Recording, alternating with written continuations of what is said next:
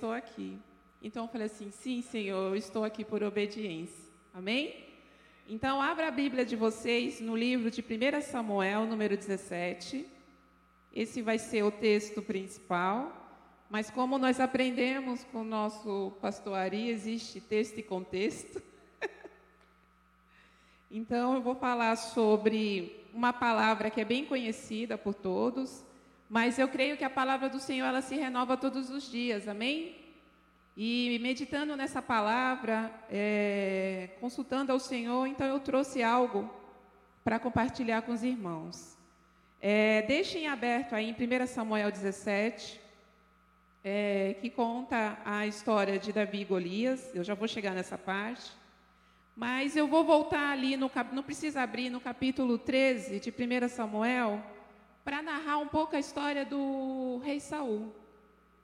Saul ele foi um rei ungido e preparado pelo Senhor. Enquanto ele recebia as instruções de Deus, ele era bem sucedido em suas batalhas. Saul ele tinha Samuel como mentor. Ele tinha o Senhor como Deus e ele tinha um mentor para orientar.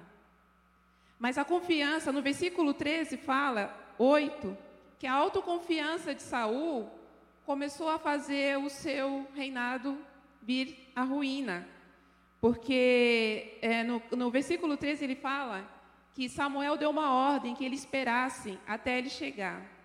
O que, que, que Saul fez? Ofereceu holocaustos que não foi preparado nem orientado pelo Senhor, e ali ele desagradou a Deus.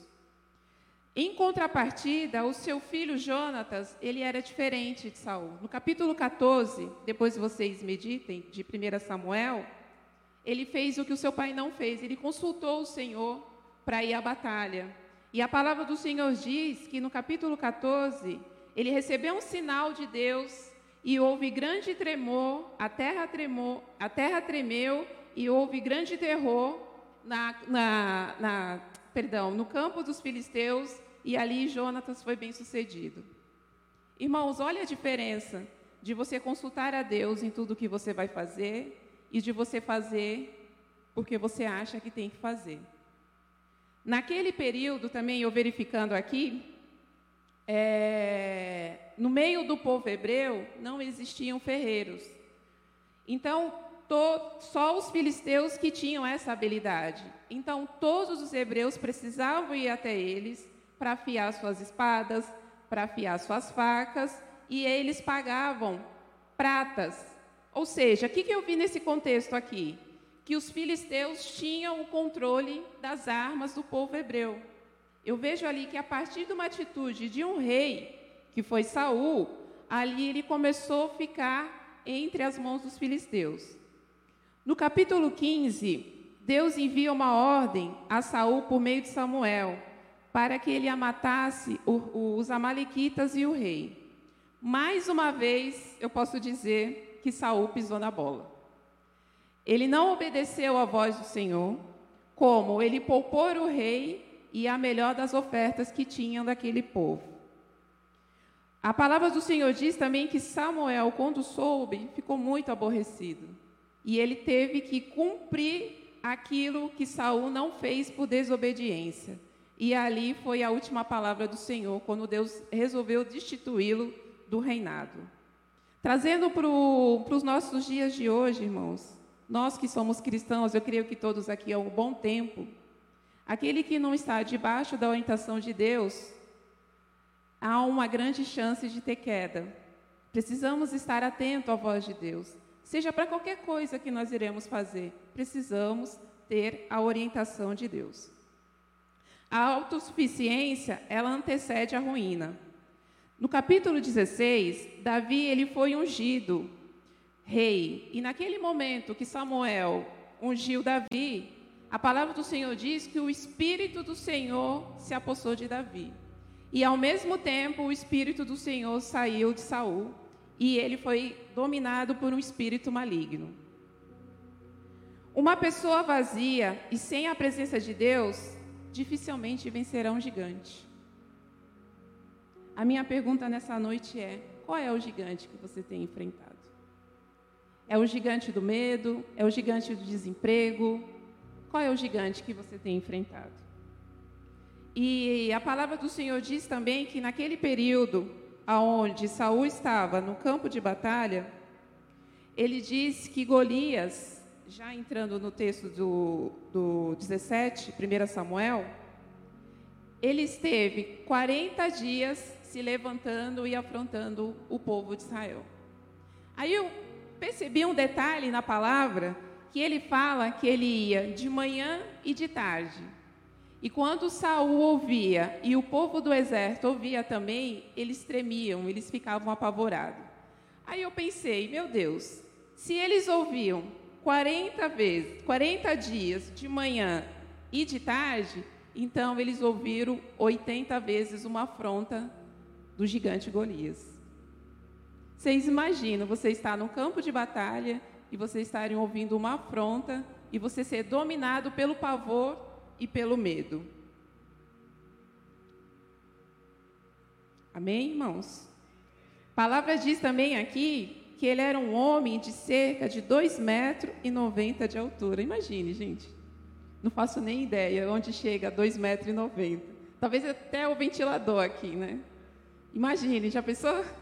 Ângel, o gigante te afrontando. Davi foi um homem corajoso. Quando chegou no campo de batalha, ele presenciou aquele cenário de medo e ouviu que se alguém se prontificasse, receberia riquezas de Saul e teria a mão da sua filha em casamento. As oportunidades, elas nunca podem ser desperdiçadas. Peça direção a Deus para estar no lugar certo e na hora certa. Esteja atento aos detalhes que estão ao seu redor.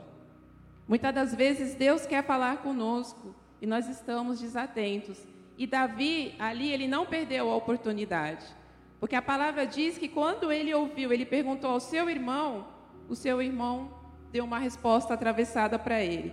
Daí ele foi falar com outra pessoa e a pessoa confirmou. E ele se colocou e se prontificou para lutar. No versículo 36 e 37, agora eu vou pedir para vocês me acompanharem. 36 e 37. Puder colocar aqui. Amém. No versículo 36 e 37, fala assim, ó. Davi fala para Saul: Teu servo é capaz de matar tanto o leão quanto o urso esse filisteu incircunciso será como deles, pois desafiou o exército do Deus vivo. O Senhor me livrou das garras do leão e das garras do urso, e me livrará das mãos desse filisteu. Diante disso, Saul disse a Davi: Vá, e que o Senhor esteja com você. Em cima desse versículo 36 e 37, o que eu trago e compartilho com a igreja nessa noite? Traga à memória o que você já venceu, os gigantes que você já derrubou, as conquistas que já foram alcançadas. Assim como diz no livro de Lamentações, quero trazer à memória aquilo que me dá esperança. Amém? Muitas das vezes, um gigante, uma luta, surge diante de nós, qual é a primeira sensação que nós temos? É medo. Mas quando você traz à memória aquilo que o Senhor já fez com você, aquilo que o Senhor já te livrou, você vai falar: Eu vou vencer mais essa também. Então, traz à memória tudo aquilo que o Senhor já fez por você. Irmãos, eu tenho certeza que Deus nunca deixou ninguém na mão. Essa é a certeza que eu tenho. Muitas das vezes as bênçãos elas não estão nas nossas vidas porque nós não estamos preparados. É, no versículo 38, me acompanha aqui também. 38 e 39. Então Saul vestiu Davi com sua própria túnica, colocou-lhe uma armadura e um capacete de bronze na cabeça. Davi prendeu sua espada sobre a túnica e tentou andar, pois não estava acostumado com aquilo, e disse a Saul: não consigo andar com isso, pois não estou acostumado. Assim tirou tudo aquilo. Irmãos, Imagine Davi, acostumado a pastorear ovelhas, ter que colocar toda aquela armadura de guerra, sem preparo nenhum, não era o tamanho dele, não era a forma dele, e ele não era treinado para isso. O que, que eu trago para vocês hoje? Lute com as suas armas. Muitas das vezes, a arma que é do Henrique não é a arma que é para o Alexandre. Você tem que lutar com aquilo que você está habilitado. O que, que Davi fez? Davi, é, Deus, é, Deus nos criou com um propósito específico. Davi não estava acostumado a usar armadura.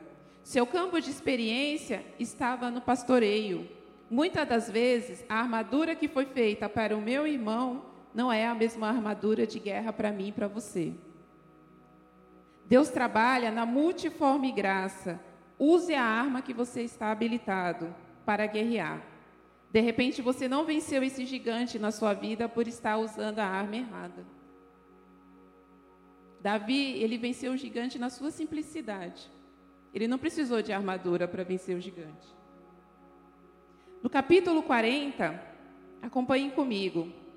E em seguida, olha o que Davi fez. Ele pegou seu cajado, escolheu no riacho cinco pedras lisas, colocou-as na bolsa, isto é, no seu alfoge de pastor, e com uma tiradeira na mão, aproximou-se do filisteu. Fiquei perguntando o detalhe, né, de cinco pedras. Davi pensou assim. Aí eu também viajei um pouco, irmãos, vou compartilhar com vocês. Fiquei imaginando que Davi, quando estava ali pastoreando as ovelhas, eu acho que ele ficava treinando no estilingue. Quem já aqui já usou estilingue? O Tite, acho que sim, né, Tite? Para ele ter a habilidade de usar estilingue, ele pegou cinco pedras. Eu falei, meu Deus, por que cinco pedras? Porque ele sabia que ele poderia errar. E às vezes na nossa vida a gente precisa acertar só uma vez, irmãos. E assim foi com Davi.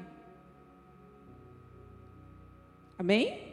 Espero que vocês estejam entendendo. Davi usou o que ele tinha habilidade. Aí fico imaginando Davi treinando o estilingue no pastoreio de ovelhas. Ou seja, a arma que lhe trouxe confiança. Ele usou a arma que ele estava habilitado. A pergunta para vocês hoje é, meus irmãos: qual é a sua arma de guerra? Qual é a arma que você tem lutado para vencer os seus gigantes? Qual é a arma que você está habilitado para orar, para guerrear? Eu glorifico a, a Deus pela vida da pastora Liliane e da Marcele. Elas tiveram uma sensibilidade muito grande no ano passado e, nós, intercessores, tivemos uma campanha de oração às madrugadas. Começava da meia-noite até as cinco da manhã. O meu horário é das quatro às cinco e o meu parceiro era o Paulinho. Irmãos, vocês não têm noção do quantas coisas aconteceram quando nós estivemos, estivemos debaixo dessa campanha. Foram mais de meses, né, Marcele? E eu continuo até hoje. E o meu parceiro hoje é o Alexandre. Falei, Senhor, não vou parar de orar. O mundo espiritual ele é real, irmãos. Nós estamos em guerra. A partir do momento que você disse sim para o Senhor, você está em guerra. Não tem como você ficar sentado esperando Satanás te golpear. Você precisa se posicionar, você precisa orar, você precisa clamar. Nós chegamos aqui também, é, todos os cultos, uma hora para orar. E eu desafio os irmãos: venham orar com a gente. Venham aclamar ao Senhor. E eu tenho certeza que o Senhor dará a resposta daquilo que vocês têm tanto clamado. Acompanhe comigo o versículo 42. Olhou e é, Golias olhou para Davi com desprezo, viu que era só um rapaz ruivo e de boa aparência, e fez pouco caso dele. E disse a Davi: Por acaso sou um cão para que você venha comigo com peda venha a mim com pedaços de pau? E o filisteu amaldiçoou Davi, invocando os seus deuses. O que eu tenho para falar para vocês em cima desse versículo? Ignore o que as pessoas que não te conhecem falam a teu respeito. Preste atenção nisso, eu vou repetir. Ignore o que as pessoas que não te conhecem falam a teu respeito. Esteja preparado. Se Deus celebra as suas conquistas, para que se preocupar? Se Deus é contigo, não importa o que as pessoas pensam, não importa o que as pessoas falam. Se você sabe qual é a sua identidade, irmãos, você vai em frente. Você precisa estar focado diante de Deus. Precisamos ouvir, aprender a ouvir a voz de Deus. No verso 44, acompanhem comigo. E disse: Venha aqui e darei a sua carne a aves dos céus e os animais do campo. Esteja preparado para ouvir palavras duras, passar por situações difíceis. Seja resiliente, seja forte. Certa vez, o pastor Nizuzi disse uma frase que me marcou bastante. O pastor disse assim: Você precisa criar casca. Casca significa você ser forte. Quando vier palavras duras contra você, como diz o pastor Ari, também nós precisamos ser maduros, irmãos. Não há mais tempo de ter meninice no meio da igreja. Ah, eu não vou falar mais com fulano, ah, eu não vou por causa disso, não, irmãos. Nós estamos aqui por causa de Deus. Somos irmãos, precisamos estar em comunhão, sim. Mas o principal motivo de se reunirmos aqui é por causa de Deus. Amém? Glória a Deus. Glória a Deus. E no 45, Davi disse ao filisteu: Olha o que Davi disse ao filisteu. Você vem contra mim com espada, com lança, com dardo, mas eu vou com você em nome do Senhor dos Exércitos. O Deus dos exércitos de Israel a quem você desafiou. Lute e tenha Deus ao seu lado. Pare de, é, tenha o Senhor Deus Todo-Poderoso. Tome posse da sua identidade. Você é filho e filha de Deus. Amém?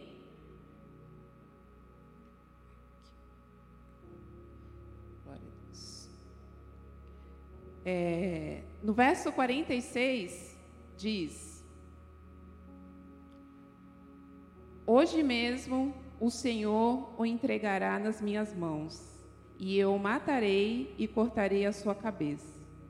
Hoje mesmo darei os cadáveres do exército filisteu a aves do céu e os animais selvagens, e toda a terra saberá que há um Deus em Israel.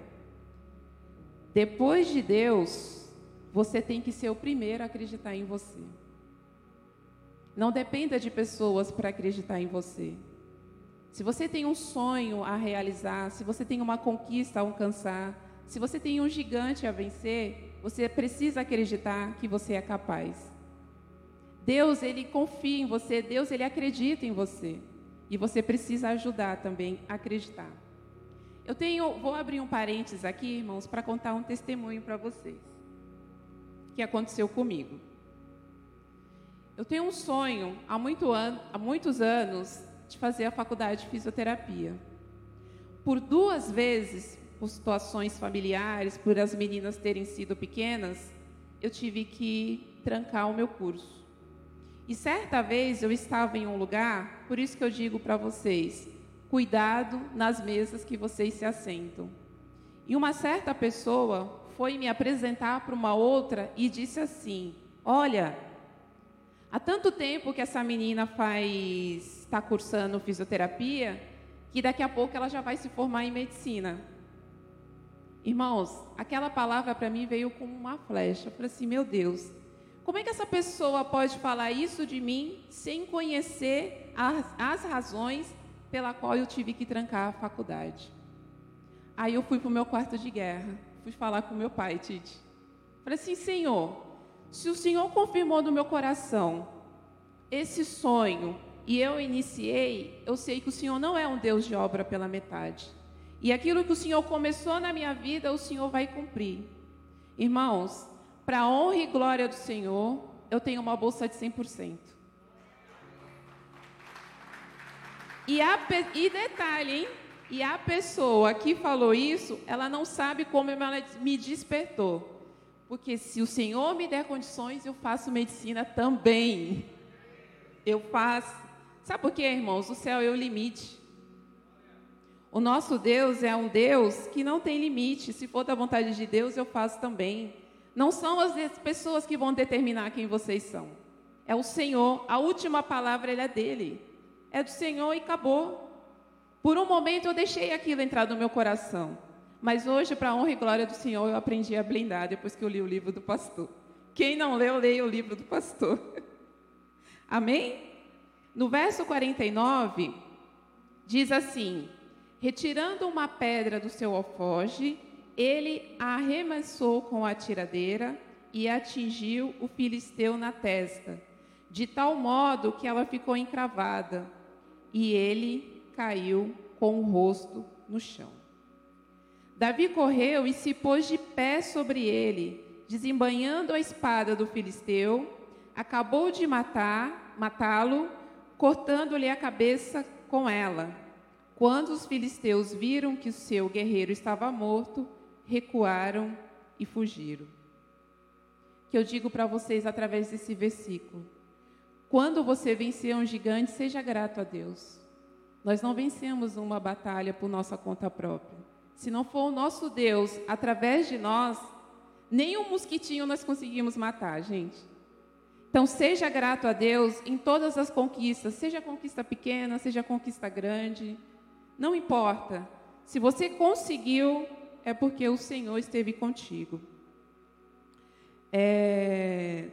Porque sem Deus não consigo matar. Celebre suas conquistas, mas acima de tudo, é, dê toda a honra e glória a Deus. Irmãos, eu procurei trazer hoje uma palavra breve, até por conta dessa chuva que nós estamos passando aqui. Nós estamos vendo que alguns irmãos não puderam vir. Espero que vocês possam ter compreendido um pouco do que eu compartilhei com vocês e deixo uma frase de final para vocês, que vocês guardem no seu coração. Saul olhou para o gigante e correu. Davi olhou para Deus e venceu. Glória a Deus, irmãos. Trouxe uma palavra breve para que possamos ir voltar para casa com segurança. E eu gostaria de chamar os meninos do louvor aqui, se pudessem vir e lançar um desafio. Ao mesmo tempo, irmãos, que eu ministrei essa palavra, o Senhor colocou no meu coração em relação a sonhos.